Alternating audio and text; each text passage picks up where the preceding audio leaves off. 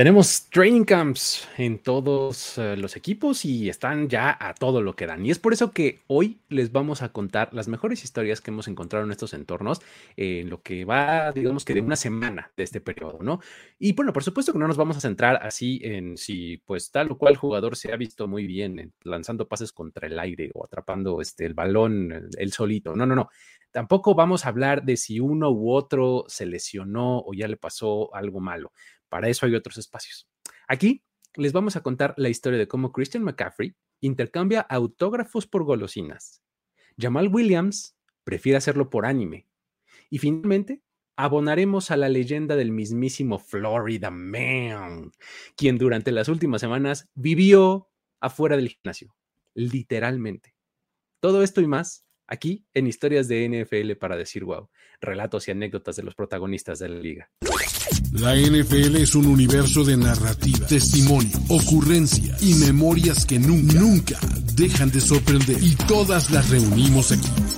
Historias de NFL para decir wow, wow, wow, wow, wow, wow, wow. Con Luis Obregón y Miguel Ángeles es. Saludos amigos, amigas, estamos de vuelta en un episodio más con ustedes y vamos a hablar pues de qué otra cosa sino de training camps, porque pues eso es lo que impera hoy en la NFL, ¿no? Mi querido Mike, ¿cómo estás? Miguel Ángeles es. Muy bien, mi estimadísimo Luis, pues como dices, Leeds para empezar ya con el training camp, es como el training camp de historias para decir wow. Exacto. Básicamente estamos buscando historias de lo que está pasando ahorita, ya dejamos un poquito como la parte histórica, la parte donde les contamos como historias, este del pasado, ahora como que nos vamos a centrar otra vez en el, en el aquí y en el ahora. Y entonces tuvimos como nuestro training camp en el cual empezamos a buscar historias reactuales. Exactamente. De la realidad de la NFL en este momento. Entonces, bien, contentos para ya estar listos para este programa 101. Así es, 101, ¿no? Eh, empezamos este, una nueva centena y vamos a, este, a estar aquí acompañándolos eh, pues hasta que otra cosa suceda ya veremos, ¿no? Este, ya que se nos hinche la gana hacer otra cosa. ¿no? Este, bueno, eh, vamos a comenzar, Mike, porque pues la verdad es que cuando, cuando uno piensa en los training camps hoy día, la verdad es que pues eh, hay como varias formas de verlo porque hay quienes dicen, no, hombre, ya hoy los training camps no son lo que eran, ¿no? O sea, como que en la NFL de nuestros papás, los training camps eran una cosa completamente diferente, ¿no? O sea, de hecho, es, eh, es bastante común pensar que en los training camps antes, pues la gente regresaba a jugar y llegaba fuera de forma, este, llegaba justo a ponerse en forma para la temporada, ¿no? Aprenderse el playbook y demás, ¿no? O sea, ahora ya, bueno, luego fueron evolucionando a volverse la cosa más intensa y ahora ya son una cosa este, pues, distinta, ¿no? Sí, la cosa es que, a ver, el training camp básicamente eh, desde que existe el fútbol americano existen los training camps. Vamos a ser sinceros. Tiene que haber un periodo de preparación para los jugadores para que estén listos para la temporada. Tiene que haber adaptación de novatos, los jugadores que van integrándose al equipo como agentes libres, pues tienen que empezar a entender el sistema. Entonces, digamos que esto como que siempre ha existido. Pero como bien dices, no siempre ha sido igual. Los training camps han cambiado muchísimo. Y si ustedes dicen, en la NFL de mis papás, el training camp era distinto, tienen toda la razón del mundo de decirlo. O sea, de verdad, este, es como muy, muy, muy normal pensar que ha cambiado y la verdad es que, híjole, hay historias que van, ahora sí que fuimos como buscando algunas pequeñas anécdotas que, que dan personas que vivieron la NFL de antes y te das cuenta que el training camp de ahora es un campamento de verano, es un curso de verano comparado con el training camp de, de, antes, o sea, de del NFL de los papás.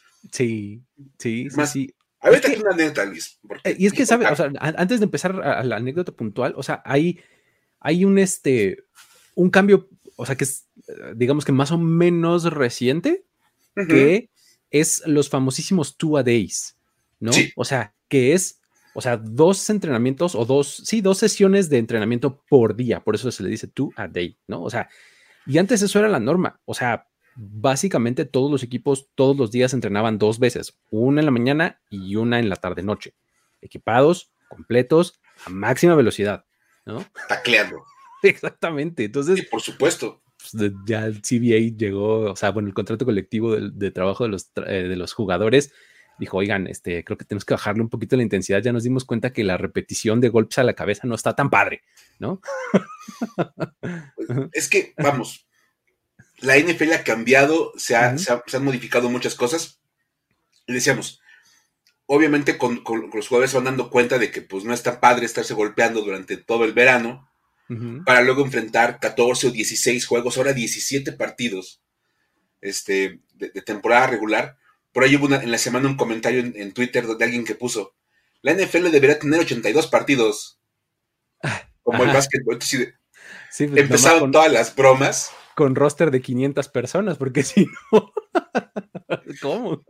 Sí, por supuesto, vas a tener tu coreback del 1 al 24 para cada temporada. entonces, vamos, es muy complicado. Y te digo, vamos a empezar con algunas pequeñas historias. ahora sí, ahora sí. Para que vean cómo ha cambiado el training camp. Sí, sí, sí. O sea, un poco en esta misma vena, ¿no? Que les estoy contando. John Madden, por ejemplo. Todo nos suena, ¿no? John Madden, este, este personajazo increíble que en sus épocas de coach dirigía a los Raiders, ¿no? Ellos entrenaban al mediodía en Santa Rosa, California, ¿no? Ok. Es ahí, era como su sede eh, tradicional, pues, ¿no? Y el clima en esa zona entre julio y agosto normalmente rebasaba los 37 grados a esas horas. ¿no? Imagínate, equipo completo, máxima velocidad, órale, ¿no? ¿Qué? ¿Somos hombres o payasos? ¿no? La respuesta correcta siempre es payasos. Sí, en ese tipo de casos sí dices payaso. Exacto. No, es que imagínate nada más tener que entrenar todos los días a 37 grados, si bien te va. Sí, sí, sí, exacto. 37 ya es un día nubladón, ¿no? porque pues puede estar más, más elevada la temperatura. Sí.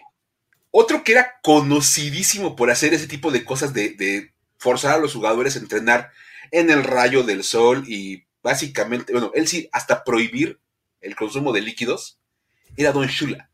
No manches, prohibir el consumo de líquidos, imagínate. No, es cierto, o sea, imagínate nada más.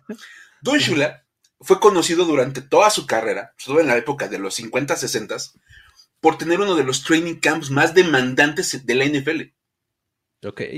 O sea, es más, en los 50, cuando era head coach de los Colts, ven que platicamos que él fue head coach de los, de los Baltimore Colts, él provocaba que sus jugadores se deshidrataran a propósito. Ok. Los deshidrataba con toda la mala intención de que se deshidrataran. O sea, les decía, solamente deshidratado vas a conocer la, este, verdadera esencia de tu ser, ¿no? Es casi casi como un ritual de ayahuasca o algo así, ¿no? Ahorita va la frase, porque fíjate nada más.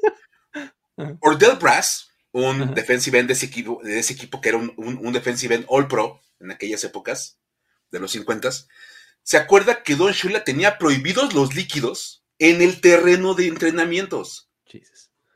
Y no dejaba que los jugadores mascaran hielo. O sea, ningún tipo de líquido, es más, ni solo que se puedan transformar en líquidos, pueden estar en el, campo de, entrenamientos. Y su frase era, olvídate de la sed hasta que estés en forma. Ok. o sea, si no están listos para la temporada, no están listos para beber agua. Exacto. El agua es un premio. ¿no? Solo los que están listos para la temporada pueden tomar líquidos y ustedes no están listos. Está bueno. Evidentemente, eso, bueno, esta técnica ya, ya, fue olvidada hace muchísimos años. Es más, me acuerdo que contamos en el especial de Halloween, tú te acordarás, la historia de Cody Stringer. Claro, claro, claro, sí, sí, sí, sí. Es de este tipo de historia, justo. Ajá. O sea, imagínate nada más o sea, cómo ha cambiado la cosa que, bueno, en 2001 Corey Stringer muere por un, un golpe de calor en el entrenamiento de los Minnesota Vikings. Sí. Le da un golpe de calor, eso eventualmente lleva a su muerte. Obviamente el NFL tiene que cambiar los, los métodos de los head coaches de antes. Porque estaba loquísimo decirles, no, no pueden tomar agua mientras no estén en forma. Pero de verdad. y bueno, y otros que se clavaban tanto que hasta se les olvidaban los días festivos, ¿no, Luis? Sí, este, está buenísimo porque este, no sé si se acuerdan de Vince Papale, ¿no? Vince Papale es este, el que eh, hoy podemos eh, recordar muy fácilmente por la película de Invincible, ¿no? el, protagonista de esa película es Vince Papale, ¿no? Él jugó para los Eagles entre 76 y 78. Y él recuerda mucho esta anécdota del training camp de, de Dick Vermeil, ¿no? Que pues era su, él era el head coach en ese momento del equipo. Y pues bueno, él se molestaba, o sea, él normalmente empezaba su training camp por ahí del principios de julio. O sea, había momentos en los que empezaba, digamos, 3 de julio el training camp, ¿no? Ok. Y entonces iba empezando el training camp y en su segundo entrenamiento o en su segundo día o algo así, de repente empezaban los fuegos artificiales y decía, oigan, ¿qué es esto? Pues estamos entrenando, ¿qué, qué, qué clase de seriedad, qué falta de seriedad es esta, ¿no? Entonces, pues imagínate a Dick Vermeil literalmente gritándole a una nube, ¿no? Gritándole a los fuegos artificiales. ¿Por qué fuegos artificiales el 4 de julio? ¿Por qué, ¿Por qué osan interrumpir mi entrenamiento con sus pequeños fuegos artificiales? ¿Qué están celebrando algo o qué? Exacto. El 4 de julio. O sea, por cierto, a Dick Vermeil también lo podemos ubicar ahora en el tema de las películas por la película de Kurt Warner, por American Underdog. El coach buena onda que, trae a, Kurt Warner a la NFL es Dick Vermeil. en la película me encanta que ponen de bien malo a Mike Marks. sí, sí de patanazo. Pero bueno, entonces imagínate nada más pensar que un, un, jugador va a entrenar en 4 de julio es completamente impensable. Sí, o sea, básicamente en Estados Unidos el 4 de julio es la festividad máxima, así donde nadie hace nada, ¿no? En donde se inaugura la temporada de shorts, ¿no? Este, un poco, ¿no? O sea, básicamente es así. Sí. Nadie hace nada. Y ellos estaban ya entrenando, ¿no? Porque los coaches necesitaban tener a sus jugadores listos para la temporada que empezaba en septiembre. Exacto, sí. Porque aparte ni siquiera empezaba en agosto, nada, septiembre. Sí ya desde julio lo estaban matando, los, mataban de sed, en el rayo del sol. O sea, definitivamente han cambiado los training camps. Sí, sí, sí, está bueno. Digo, ya, la verdad es que han, evolucionado muchísimo y así es como llegamos a las historias que tenemos de esta temporada 2022, ¿no, Mike? ¿Por qué no nos cuentes la primera? Venga. o sea, imagínate, o sea, eh, eh, vamos a ubicar lo que acabamos de platicar. John Madden ponía a entrenar a su gente a casi 30, 40 grados de temperatura todos los días. Don Shula les prohibía tomar líquidos. Dick Vermeil ni siquiera los dejaba celebrar el 4 de julio. Ajá. Y cuando ves lo que está pasando en los training camps de ahora, dices, es un curso de verano. Esto es una fiesta. O sea, o sea, de verdad, o sea, Madden y Shula estaban estar revolcando en sus tumbas de, ver cómo entrenan a los jugadores y lo que hacen. Ajá. Y es que, bueno, las historias de, esta, semana de training camp han sido geniales.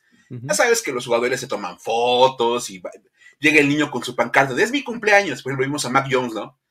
Y llegó un niño con su pancarta de es mi, es mi cumpleaños número 5. Y llega Mac Jones a felicitarlo, se toma una foto con él y bla, bla, bla.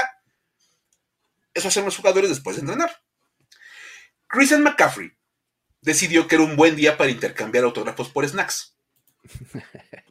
Está bien chida la historia. Este, en alguna entrevista que Christian McCaffrey dio en su vida, mencionó que su golosina favorita son los Doritos Cool Ranch. Ok. Ok. Está bien. Para la población en general, pues la, respuesta pasó como una cosa meramente trivial. Pero para Mason, un fan de los Panthers, eso no pasó de ser percibido y se le quedó bien grabado porque sabía que esa era información que algún día le iba a servir. Dicen que la información es poder. Exacto. Y a Mason, Mason dijo, esto me va a servir algún día. Porque aparte, Christian McCaffrey es su jugador favorito. Entonces, si tú eres fan de un jugador, sabes perfectamente bien cuál es su golosina favorita. debes de tenerlo muy en mente. Vamos, es algo que todo el mundo domina, ¿no? De su de tu jugador, favorito. Este, favorito, claro. Ahorita les pedimos que en los comentarios nos dejen quién es su jugador favorito y cuál es su golosina favorita de ese jugador. Nada más para corroborar el, nivel de conocimientos de todos. Exactamente, si pueden ser fans o no de la NFL. Ah. Por supuesto. Se les da la credencial, lo siento. Ve sello. bueno, resulta que Mason asistió al training camp de los Panthers Y Chris McCaffrey, pues es de los jugadores que le gusta estar pasando y firmando autógrafos y le piden la foto, toma la foto, toda la onda.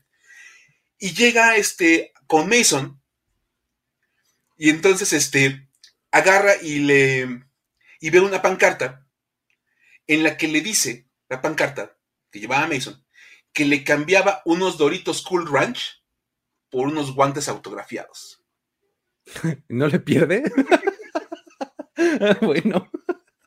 Era, una bolsa grande, eso sí hay que decirlo. Ah, pues, okay, ah, no, de las chiquitas que son puro aire, no, no, la ah. bolsa más grande, ya de las de fiesta. Entonces, este, iba con la bolsa en la mano el niño, así aparte, ya sabes, así de, uh, ¿qué está la bolsa? Christian McCaffrey ve, el, ve, la bolsa, ve la, la, cartolina, se hace que le dice, oye, no traigo mis guantes, güey. Perdón, no los traigo conmigo ahorita, pero este, hagamos una cosa. Ven mañana, agrégale unos, un asorio. es, que es una negociación, Luis. Es una negociación. o sea, tomo los Doritos Cool Ranch porque si los voy a tomar. Pero quisiera que agregaras un asorio. Y entonces ya estamos hablando como de negocios. Ven mañana con la Asorio, yo encantado de la vida, te recibo el cambio. Les firmó la, cartulina y toda la onda, se va. Al día siguiente, vuelve a pasar a autografiar todo lo que le pedían que autografiara. Y estaba Mason con su cartulina y su paquetito de Oreos. la charolita, ya sabes, así que viene en bolsita. Lo ve Christian McCaffrey y le dice, güey, no manches, ya me acordé de ti.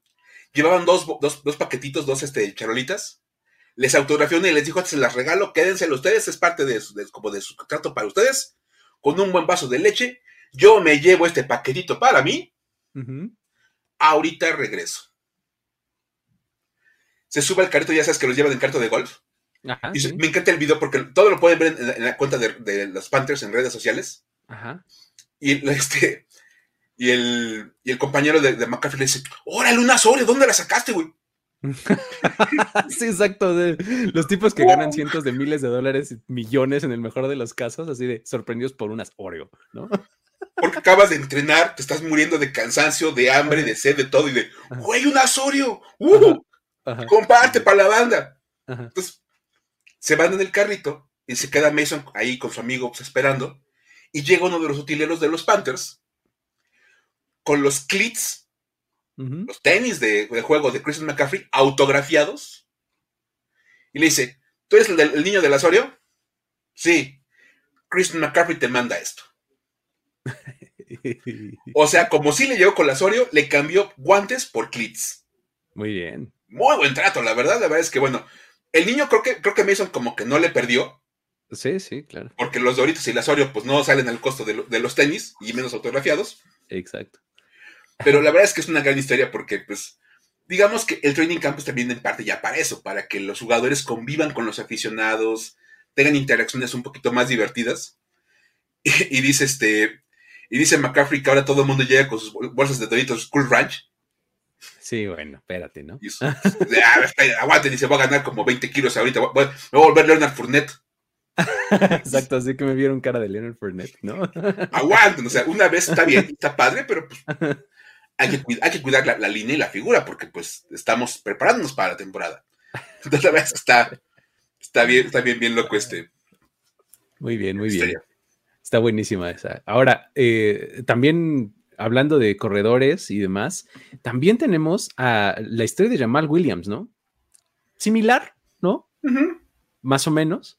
Este, pero acá eh, estamos hablando de un tipo que está en Detroit, para empezar, ¿no?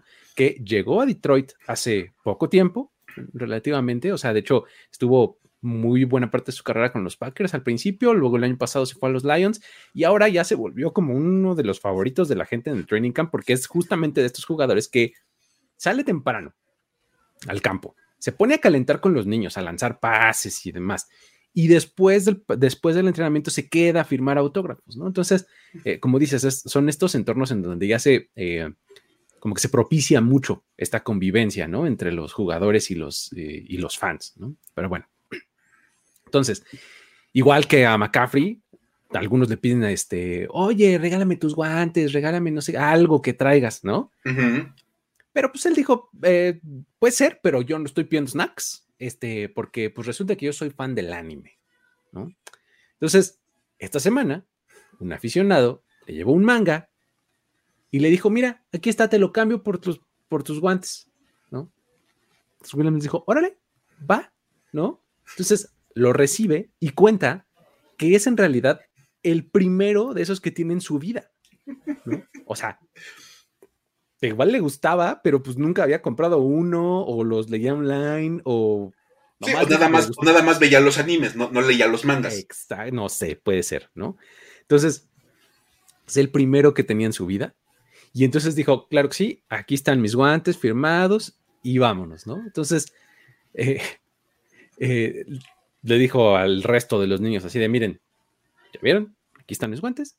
Si alguien me trae eh, muñequitos, este, alguna otra cosa ahí interesante que se trate, que tenga relación aquí con el anime, está buenísimo. Yo les hago, estoy abierto para, abierto para hacer negocios. le dijo, oye, pues miren, ahí les va una listita. A mí me gusta Demon Slayer, me gusta Naruto, ¿no? Entonces, si, me traen cualquier cosa de, esas, de, esos títulos, yo aquí se los recibo y les doy algo a cambio, ¿no? Entonces... Empezó a compartir sus ninjutsus. Ahí este. Exacto. Miren, yo ves estos ninjutsus, ahora te compartimos. Imagínate el día que vengan los Detroit Lions a México a jugar un partido, lo vamos a encontrar en la Plaza de la Tecnología de, en la, Plaza. Ahí intercambiando cascos de los Lions por, por figuras de, Dragon Ball y por. Exacto. Por... diga con su cinta de Naruto al Azteca y toda la onda, entonces. Exacto, sí, imagínate. es más, quisiera pedir ahorita que ojalá algún día, a la hora de meter un touchdown, entre corriendo como Naruto. Exacto, sí, sí, sí. Ya la onda, la verdad, que, lograra hacer una cosa así. y pues bueno, ahí está eh, la, historia también de, este, de Jamal Williams, ¿no? En Detroit. Pero creo que la mejor y la que se lleva las palmas y es una verdadera joya este, de esto, de, este programa en general, de las que más me ha gustado, es, nos trae como protagonista a Gardner Minshew. Realmente el tipo es la leyenda de la preparación, ¿no, Mike? Gardner Minshew es, entre muchas otras cosas, Florida Man. Sí. Bueno, nada más para que se una idea. Es un cuate que tiene historias, como por ejemplo, que una vez se trató de romper la mano con un martillo para ganar un año de elegibilidad colegial. Exacto, ajá. O sea, alguien que está dispuesto a llegar a niveles insospechados con tal de estar listo para lo que venga. Y es que, o sea, de verdad, cuando, cuando, cuando escuchas esa historia que acabas de contar del martillo, cuando escuchas la que vamos a contar ahorita, o sea, ¿entiendes por qué le decimos Florida Man? O sea, ustedes googleen su fecha de nacimiento más Florida Man y van a encontrar encabezados loquísimos, así de Florida Man fights with alligator o algo así, Florida Man eh, jumps off a 23 stories este, building o algo, o sea, hacen cosas insospechadas. Florida Man roba un banco con una resortera y nada más usando un bikini, entonces, todo de verdad, o sea, Gardner Minshew es ese tipo de Florida Man se rompe la mano con un martillo para ganar un año de legión colegial. Exacto, exacto, así, ¿no? Florida Man lives in a bus outside, of the gym, during the summer. During the summer. Entonces, nada más, imagínate, ahí va. Gardner Minshew tenía toda la intención de llegar preparado al máximo al training camp de los Eagles. De verdad, así como de, imagínate nada más decir, quiero llegar mejor preparado que nadie en la NFL. Y la mejor manera de hacerlo es vivir en el gimnasio. No metafóricamente. exacto, todo el mundo puede decir, ahora, sí me la voy a vivir en el gimnasio. Sí, no, pero esto sí lo significaba. ¿No? No, no. Este, él lo, decidió vivirlo. Y le dijo al entrenador Anthony Tombarello que se iba a vivir afuera de su gimnasio. Tombarello dijo, ok, claro, mucha gente dice eso. Y el 20 de febrero, Tombarello escuchó el bip bip de un camión en el cual llegaba Garner Minshew. Ok. Listo a cumplir su promesa. Minshew, que siempre había querido vivir en un autobús, porque Garner Minshew. Ajá. O sea, imagínate que estás de chavito y, oye, neta, neta, me encantaría vivir en un autobús. Florida Man lives in a bus, ¿no? During three months. Porque, pues, Garner Minshew. Entonces, Mitch por fin pudo cumplir su sueño de la infancia de vivir en un autobús. Y no es cualquier autobús. Compró un autobús de transporte de prisioneros. ok. Ya sabes, esos autobuses viejos de la penitenciaría, lo compró y lo acondicionó para que fuera su casa durante el verano. Ok. O, sea, básicamente como un RV, o sea, como estas este, casas móviles, digamos. Sí. Pero adentro de un autobús de prisioneros en vez de una caravana, ¿no? Puedes haber comprado una, casa coche, lo más normal del mundo, pero pues no, ¿por qué? Mejor te compras un autobús de transporte de prisioneros y lo acondicionas. Porque es lo más lógico que puedes hacer en la vida. Y es más, lo pones en estilo setentero. Tu sillón naranja Ajá. bien setentero, le pones una cubierta a la cama de flores y tapizas las paredes del autobús con portadas de discos de los Doors y de Janis Joplin y de los Rolling Stones y de Y si ustedes ubican fotos de Garner Minshew, ya sabes, en sus clásicos shorts, sus, jeans, sus este, shorts de mezclilla, o sea, da todo el look. Además, tiene una guitarra ahí dentro, ¿no? En, algún momento, en, la nota que, eh, de hecho, está publicado un video en su Instagram este, También. sobre esto, ¿no? Y entonces en, ese video de Instagram dice, una de las cosas que he hecho mientras he estado viviendo aquí es aprender a tocar la guitarra. Y lo ves acá así, así bien apasionado. Y lo mejor, obviamente, pues para completar el look del lugar, lámparas de lava. Por supuesto, sí. Porque no pueden faltar. Entonces, lo mejor de todo, Luis, uno pensará, oye, pero si es un autobús de prisioneros, no está, no está equipado para tener equipos eléctricos adentro. Pues no, o sea, no es un RV justamente, ¿no? O sea, no es como que tengas cocina, ni baño, ni horno, o sea, nada, ¿no? Es un camión. Entonces, este, o sea, de verdad es una cosa así como bastante, bastante extraña y bueno, total que conectó su camioneta, su camión, su autobús al gimnasio, o sea, sacó básicamente su extensión y se colgó ahí de la luz del gimnasio para conectar, pues obviamente su, mini refrigerador y toda la onda, este, pues el aire acondicionado y su cocinita que tenía ahí eléctrica, pues para poder vivir bien. Ok.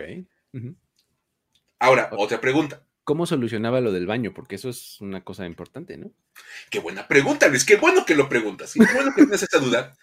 Porque primero que nada, pues para necesidades básicas como el baño, este, él entraba al baño en el gimnasio. El gimnasio tiene baño. Ajá. Y se bañaba al aire libre.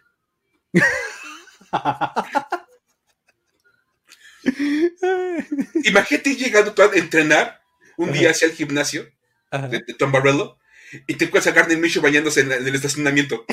ya fuera con su regaderita. o aquí, carajo. No, no, no, no, O sea, eso sí, usaba shorts para bañarse.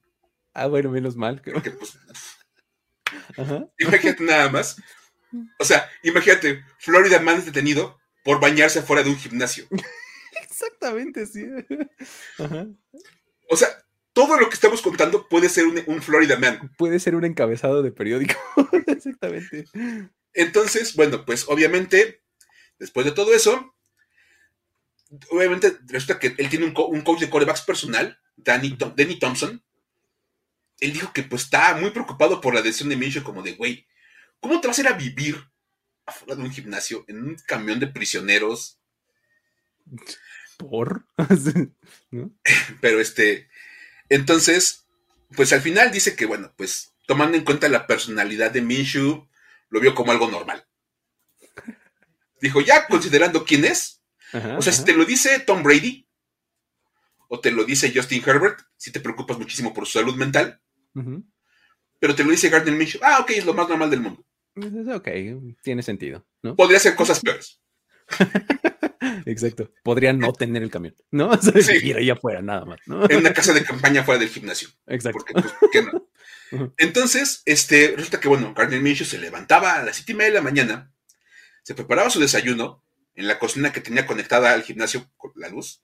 Ajá entraba al gimnasio a entrenar a las ocho y media, ya empezaba a entrenar y todo. Después tomaba este, una, hora o dos de descanso y luego regresaba a entrenar. Ahí en el artículo explican que, bueno, estuvo trabajando como en, sus pases, en, hacer como algunas jugadas sin tanto movimiento porque es un coreback muy móvil, entonces como otro, otro tipo de, habilidades para acabar de refinar sus capacidades de coreback. Y bueno, este, Tom Barredo dice que básicamente la mentalidad de, Minshew todo el verano fue Super Bowl or bust. Eso. O sea, Super Bowl o fracaso para él. Desde su posición de backup quarterback. Eso. Que es justo lo que necesitas de tu quarterback suplente. Exacto. Y Jalen Hurt durmiendo en su cama tranquilamente. bueno, todo dark. Como la gente normal, así decente. Y en entrenar al gimnasio normal, se bañaba en su casa. No sé, también lo que haría un coreback titular. bueno, lo más divertido es que ahora que ya se reportó al training camp de los Eagles, me imagino que en excelente forma, porque pues después de lo que, hizo. Sí, pues. y lo mejor de todo es que ahora está vendiendo el autobús. Ah, uy, súper. Si todos los están en los comentarios se ponen de acuerdo y nos, juntamos, igual cooperamos para comprar el autobús de Gardner Minshew. Estaría buenísimo. Pide, dos, pide 25 mil dólares. Ah, no está nada mal. Vale, muy buen precio. ¿No? Ya a ver qué negocia si le va a dejar adentro las lámparas de lava y el sillón naranja. Pero pues, y todavía dice que le está buscando un hogar donde lo quieran. Exacto, sí, sí, sí. y que además es una excelente opción para hacer tailgating. Ya, definió ahí su mercado. Fans de Filadelfia, cómprenme esto y hagan aquí su tailgate afuera del Lincoln Financial Field, ¿no? O sea, digo, también hay que buscar pues un, cliente potencial real. Y dices, y es esas cosas que de verdad no das crédito de que pasaron. Está increíble. Realmente buenísimo. Les voy a dejar el, link en los comentarios de este video. Les voy a dejar el link a la, al video de la, o vayan ustedes al story de, a las stories de Garner Mission, su cuenta de Twitter, de, Instagram, y ahí está el video. Este, dura como tres minutos y cachito, donde les da el tour así del, este, del autobús y todo. Una joya. Es una, joya, de verdad, una maravilla total la historia de Garner Minshew. Sí, sí, sí. Realmente Listo para. Una, una leyenda. Solamente esto abona a la leyenda de Garner Minshew y de Florida Man como personaje él y como el colectivo Florida Man, ¿no? Que es ya hoy día, ¿no? Sí. que es un personaje eterno, Florida Man. Este, eh, podría, insisto, ser un encabezado de cualquier periódico, ¿no? Este. Toma cualquier parte de la historia y se puede convertir en un encabezado. Sí, de periódico de Florida, efectivamente. Vive ah, afuera de un gimnasio, se baña en el estacionamiento. Todas esas cosas son lo más normal para los Florida Men. Así es. Es una gran, gran historia y la verdad es que es la mejor manera de empezar las historias para decir wow de la temporada 2022. Así es. Ahora, vámonos a la historia para decir güey, ¿no? Porque también tenemos de dónde cortar esta semana. Uy, no, mi estimado Luis, esta sí está, pero trágica, trágica, trágica. Este. Y nos trae de vuelta a México. O sea, ya hemos tenido historias para decir, güey, eh, en México. Y bueno, esta, esta historia para decir, güey, nos trae a nuestro país, aunque en teoría deberíamos estar en Europa, pero ya no sabemos si vamos a llegar a Europa con esta historia, porque, pues, bueno, o si vamos a llegar tardísimo, pero, bueno, a ver, esto de hecho lo empezamos a platicar el jueves pasado en el Challenge, el programa que tengo en mi canal de YouTube, donde hablamos de fútbol americano nacional, porque, a ver, esto va de la selección mexicana femenil de fútbol americano este, equipado. ¿Sí? Yo sé que algunos esperaban este, que habláramos de cierto coreback. Güey. ya no hay mucho que hacer ahí. Ya no hay mucho que decir. Mejor esta historia, porque de veras tienen que escuchar esta historia. Es que esta es de las, además, de las que además necesita ser contada porque necesita más visibilidad. Sí, estamos seleccionada. Entonces, la selección femenil de fútbol americano equipado se ganó su derecho a competir en el Mundial de la Especialidad desde 2021, 2020, una cosa así. Porque aparte en el Mundial anterior fueron tercer lugar. Ok. Entonces dices, un buen equipo con talento, tienen ahí su, lugar. El mundial es en Finlandia. Ok. Ok, entonces dices, está padre, ¿no? Vas a ir a competir. Obviamente, por ejemplo, este, el equipo de Estados Unidos está siendo coachado por Callie Brownson, la, coach de los Browns. sí.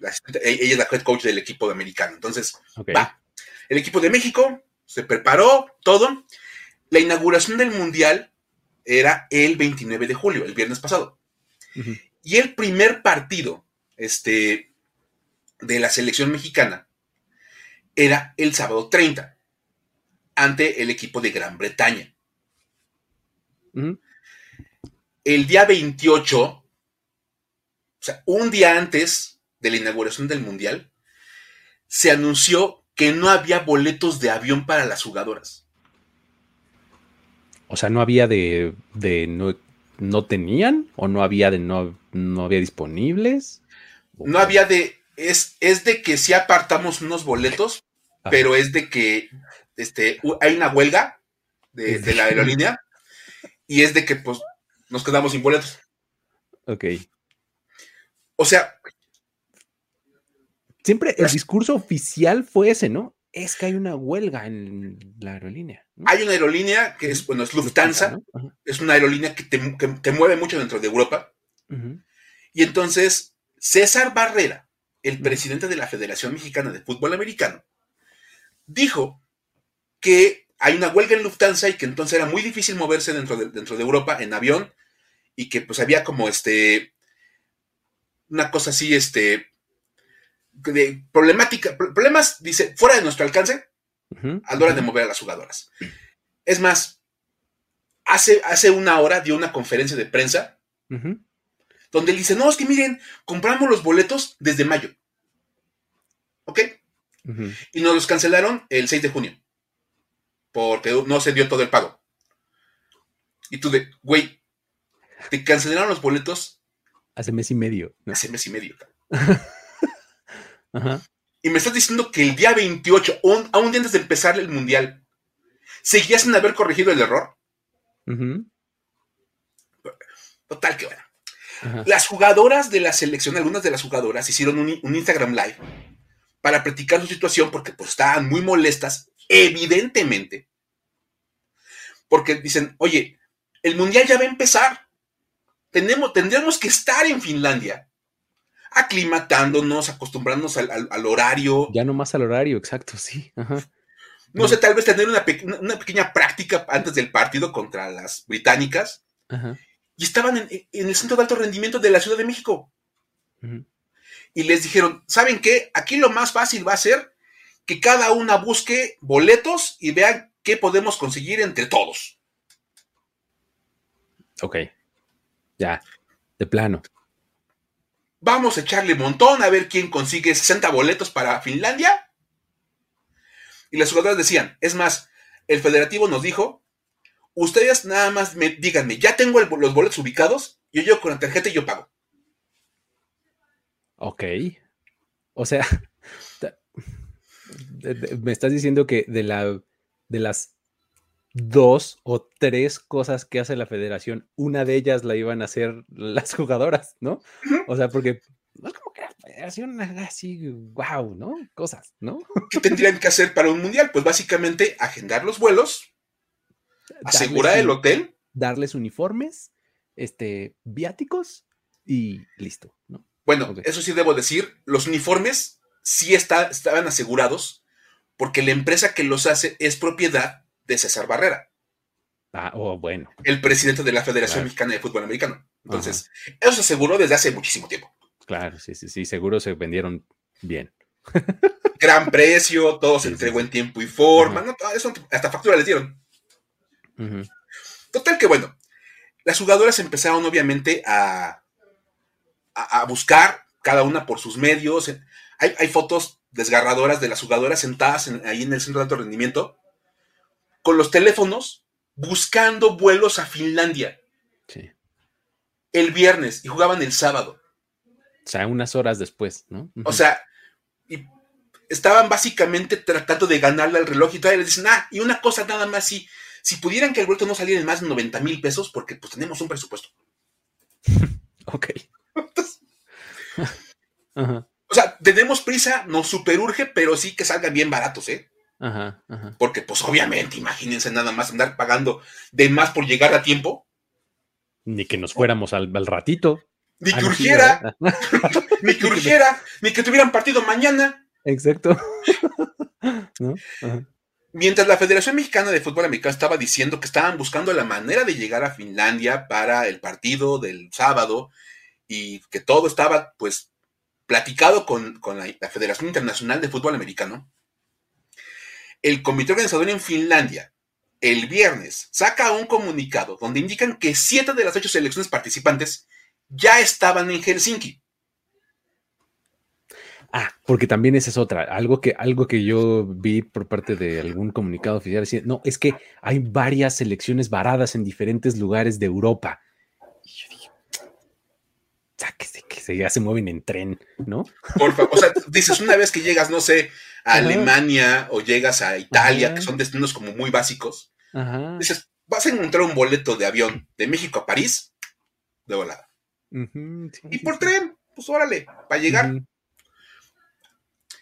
La IFAB dijo, ya tenemos siete de las ocho selecciones en Helsinki. Todas están preparando para sus este, partidos. Y lo único que sí tenemos ahorita como pendiente es la selección mexicana, que no va a llegar al partido del sábado. Y ya se acordó que lo pierden por default. esa, cuando leí eso dije, ah, sentí horrible, pero bueno. Dices, imagínate tú estar sentado en el centro de alto rendimiento buscando un boleto, tratando de ganarle al reloj para ver si de alguna manera llegas al estadio en Finlandia y sale el comunicado del IFAB de no, pues ya lo perdieron por default, porque es más, la Federación Mexicana ya está de acuerdo en que se va a perder por default. Exacto. Sí, ya. O sea, y entonces la Federación Mexicana dice, no, no, no, ustedes sigan buscando, vamos a seguir buscando, vamos a encontrar para que lleguen a jugar el partido pues, básicamente por el quinto lugar. Que a fin de cuentas, este, es una cachetada pues bien fea para las jugadoras porque te preparaste para un mundial, trataste de llegar a un evento importante, buscabas defender tu tercer lugar, ni siquiera tuviste chance de defender tu, posición en el campo. Y la realidad es que México trató de llegar al mundial porque si no llegaban, la IFAB los multaba. Mm. O sea, no era tanto como por cumplirles el sueño a las chavas, era porque ya si no llegamos, pues viene la multa de la IFAB. Además nos vamos a quedar una multa. Ajá. Y entonces, pues obviamente, pues no, o sea, imagínate, tienes que darle mal a una, una uh, federación internacional, así nada más, ay, pues no pudimos llegar, güey, es que estuvo, había un tráfico que no sabes. ¿No? Ajá. Espantoso. Entonces, bueno, este, al final, las jugadoras consiguieron los boletos, una agencia de viaje les empezó a ofrecer paquetes y los mandaron, las mandaron en comitivas cuatro jugadoras salían en un vuelo y luego otras ocho jugadoras y un coach en otro vuelo. Unas iban a París, otras iban a quién sabe dónde, otras a Alemania. Y ya de ahí las iban a tratar de mover de distintas maneras. Por como fuera. Lo que decíamos, ya llegando a Europa, pues te puedes mover más fácil. Uno de los grupos que llega a, París, pues llegan y entre que había el vuelo de conexión y que el otro transporte, se tenían que quedar en Francia un tiempo y no tenían hotel, no tenían dónde, dónde comer. Y hay historias de ellas de Instagram donde están este, publicando que andaban a la una de la mañana en la calle buscando dónde quedarse a dormir. Inventes. Qué horror.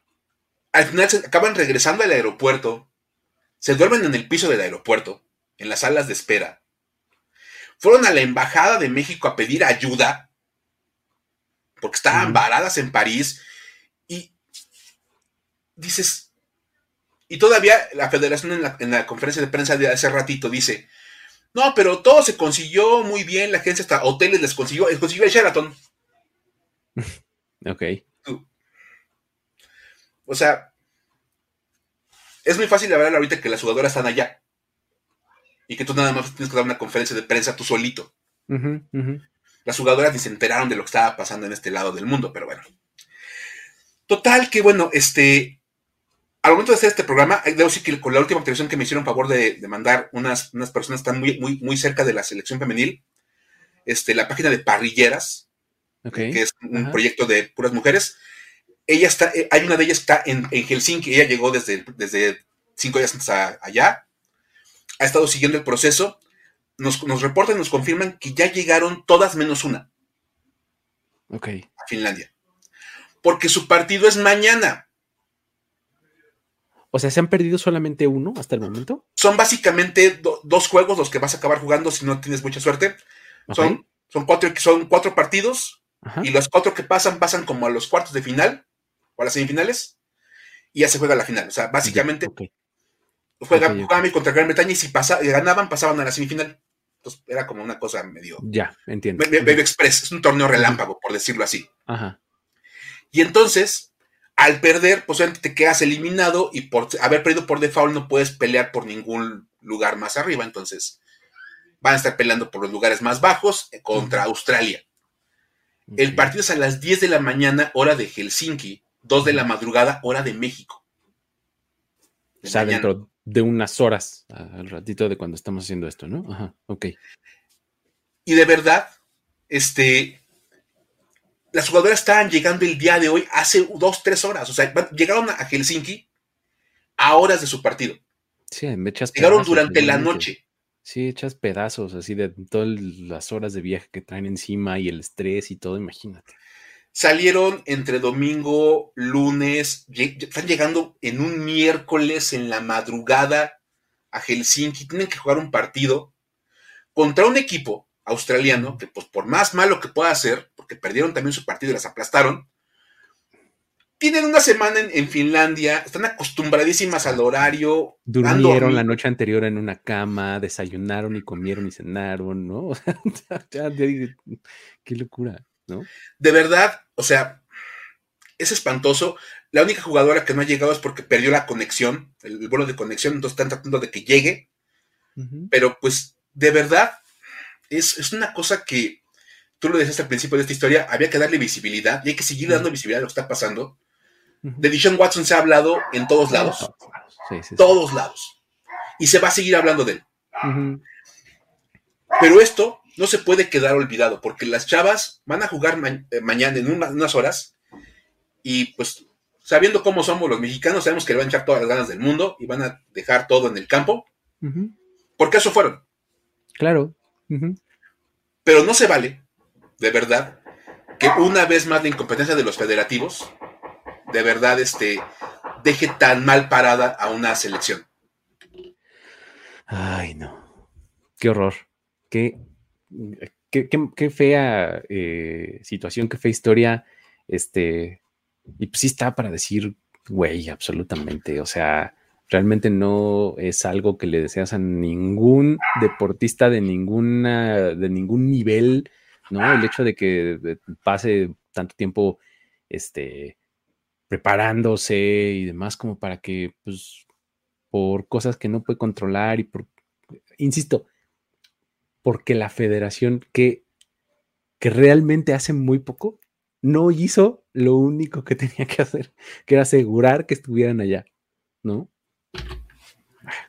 Es, es- es brutal, de verdad, porque a fin de cuentas, tu chamba es, pues hay que mandarlas. Sí. Ya se ganaron su lugar, ya este, ya tienen, ya tienen ganado el, el participar en el torneo, pues nada más, güey, consíguete los vuelos de avión, tan fácil.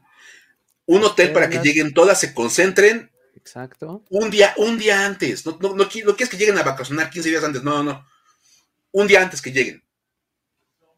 Que habían llegado el jueves perfectamente, el viernes ven, la inauguración, lo que tú quieras, el sábado juegan.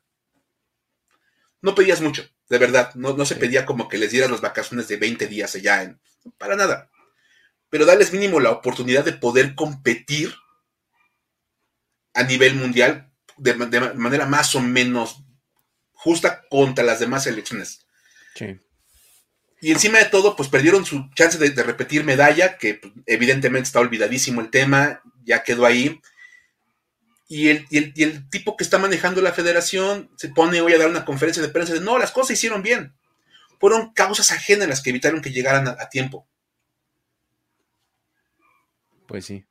Y, y, luego la CONADE saca un comunicado durante la semana diciendo, bueno, bueno, bueno, eh, la CONADE nada más da el presupuesto, pero ya la, la, la, calendarización de las cosas. y todo. Pues, eso pues lo hacen las federaciones. Sí. Entonces, la lana se la dimos, ya. Lo que hicieron ellos, pues, se lavaron las manos. O sea, digamos que tiene sentido lo que está diciendo la CONADE. Tal vez pudo haber abogado un poco más, ¿no? Ante la situación, pero pues en esencia podrías decir, ok, ¿no? De verdad que sí. Y... Ah, pues qué locura pues así este, es este, como le ponemos eh, final a este episodio, mi querido Mike. Este, buenas historias, la verdad es que de los training camps y esta que se pone como fuerte candidato para la historia para decir güey del año. Este, a ver si llega a tiempo. En una de esas no, digo, por causas ajenas, pero este, podría no el, llegar. El día que damos la premiación, pues no llega, pero, no, pudiera ser. Exacto. Muy bien. Eh, pues gracias también a todos los que estuvieron por acá eh, conectados en vivo y eh, dejándonos acá sus comentarios. Si ustedes lo consumen, ya sea en video o en audio on demand, también déjenos un comentario, una reseña, un review, un like, lo que sea que ustedes puedan hacer en la plataforma de su preferencia para que a esto le vaya un poquito mejor. ¿Sale? Nos despedimos de esta emisión, mi querido Mike. Nos vemos la próxima semana, ¿no? Totalmente, no, claro que sí. Aquí estaremos para platicar de lo que venga en la siguiente semana del Training Camp. Ya tendremos un juego este jueves. Exactamente. Entonces, estamos a un par de días de ver un poquito de acción. Fin de semana es la, ceremonia del Hall of Fame. Seguramente la próxima semana estaremos hablando de algún tema por el estilo, ¿no? Entonces, este, manténganse pendientes y acá los recibimos con mucho gusto. ¿Sale? Nos vemos. Muchas gracias y hasta la próxima. Esto fue Historias de NFL para decir wow, wow, wow, wow, wow, wow, Los relatos y anécdotas de los protagonistas de la liga directo a tus oídos. Con Luis Obregón y Miguel Ángeles Voz en off, Antonio Sempe. Una producción de primero y diez.